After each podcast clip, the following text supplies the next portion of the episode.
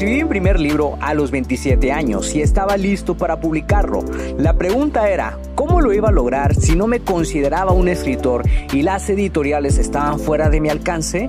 He creado este podcast para darte las respuestas que necesitas y las estrategias para lograrlo y asimismo compartirte mis fracasos, aprendizajes y éxitos como autor publicado y emprendedor. Si tienes un mensaje que compartir con el mundo y quieres convertir tus conocimientos, ideas e historias en un libro que la gente lea, sígueme mientras construyo una vida de la escritura. Mi nombre es Checo Martínez y bienvenidos a Vivir de Escribir.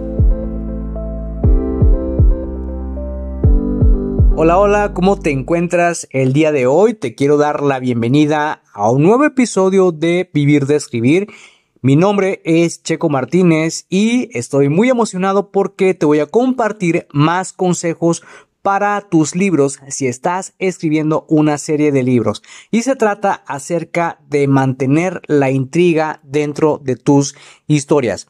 Hace un tiempo estaba corrigiendo Secretos del Pasado y me encontraba justamente en el capítulo 8 que sin duda es uno de mis favoritos de toda la serie porque marca la aparición de un personaje emblemático en toda la historia y se trata de Malice. Malice es un alter ego utilizado por un grupo de villanos en la historia para llevar a cabo sus fechorías y dejar en duda su identidad. Porque los personajes principales, es decir, los protectores, pueden descubrirlo fácilmente. Y no planeo entrar en spoilers aquí sobre la historia porque seguramente te interesa leer el libro, pero creo que este capítulo es esencial y es uno de los que más me ha gustado desarrollar. Cuando escribí esta novela, no seguí el método del camino del héroe. Me enfoqué claramente en la escena final que es una de las más épicas de toda la serie. Gracias a esta escena pude desarrollar toda la estructura tentativa del libro. Yo quería que ese fuera el final y que conectara secretos del pasado con el misterio de la máscara. Si mi objetivo era escribir una serie longeva, tenía que hacer lo que fuera necesario para mantener la atención de los lectores. Y justamente en el capítulo 8 de Secretos del Pasado, que se titula Locura en la Noche de Brujas, tiene los elementos que te hace preguntarte a modo de intriga, ¿qué está sucediendo aquí? ¿Qué pasará ahora? Quiero saberlo todo.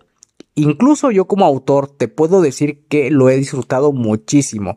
Las escenas finales de este capítulo se llevan a cabo en una fiesta temática durante la noche de brujas donde muchos de los personajes que no se habían visto antes se congregan en una escena sin siquiera tenerlo planeado. Sophie Barnes, un misterioso personaje contratado por una persona que hasta ese capítulo no conocemos, vigila de cerca a los guerreros del círculo protector. Ella tiene su propia agenda y siempre está llevando a cabo misiones secretas de espionaje. También está el clan, que es un grupo de brujos que busca la ayuda de los protectores. Y también está Malice, que durante su primera aparición en este capítulo comienza a dejar más dudas que nunca. Sin duda, mantener la intriga de esta forma en la narrativa es una de las cosas que más he disfrutado. No había reescrito este libro desde hace cinco años y justo hace unos meses cuando terminé de reescribirlo o lo estaba reescribiendo con un lenguaje de escritor mucho más desarrollado, me he dado cuenta que puedo hacer que la historia fluya mucho mejor. Si en algún momento piensas darle un poco de intriga a tus historias, busca la forma de crear interrogantes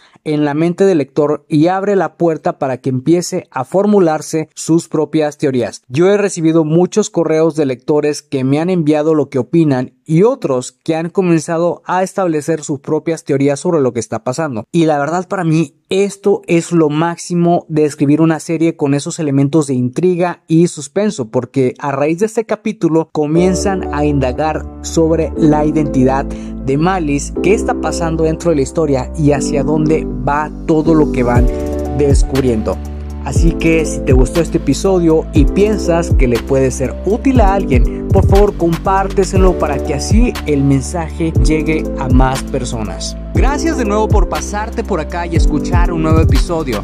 Suscríbete al podcast Vivir de Escribir para que de esa manera recibas los nuevos episodios de escritura, publicación y marketing de libros. Recuerda que puedes descargar tu kit del escritor con las 10 herramientas imprescindibles para iniciarte en el mundo de la escritura creativa y mejorar tus habilidades como escritor. Solamente tienes que ir a publicatuprimerlibro.com diagonal kit-escritor.